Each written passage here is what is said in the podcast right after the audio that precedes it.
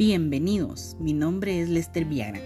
A continuación daremos a conocer la importancia de las competencias emocionales dentro de la organización.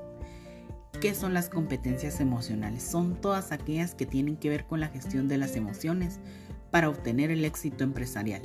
Es necesario que no solo en la plantilla tenga las correctas, también las personas que lideran que los equipos deberían potenciar sus habilidades emocionales y conocer el mapa humano de los miembros de la organización se consigue así equipos más cohesionados y productivos y un funcionamiento más eficiente y eficaz. También dentro de las competencias emocionales se repercuten en el ámbito laboral y son de gran utilidad tanto en el día a día de los trabajadores como a la hora de gestionar equipos y una formación adecuada. Permite que los empleados puedan comenzar a ser conscientes, poner en práctica sus propias competencias emocionales. Dentro de ellas también es importante en la organización la formación como una de ellas serían cumplimiento de los objetivos, optimización del desempeño laboral, mejor comunicación y trabajo en equipo, se reduce el nivel de conflicto, aparecen más actitudes de líderes, correcto manejo de miedo, incertidumbre, menores índices de rotación y absentismo.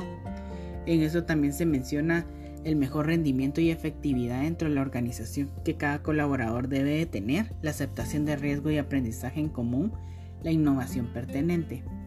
También en una de ellas son cinco que destacamos que son control de las relaciones, que ya va relacionado con la valoración adecuada de uno mismo, conciencia emocional, autocontrol de las emociones, innovación, la integridad y adaptabilidad son las que le integran en la motivación, las capacidades de transmitir el optimismo, el compromiso, la iniciativa es la que le integra en la motivación Entrelazamos también la empatía, aprovechamiento de la diversidad, orientación hacia el servicio, compromiso hacia los demás.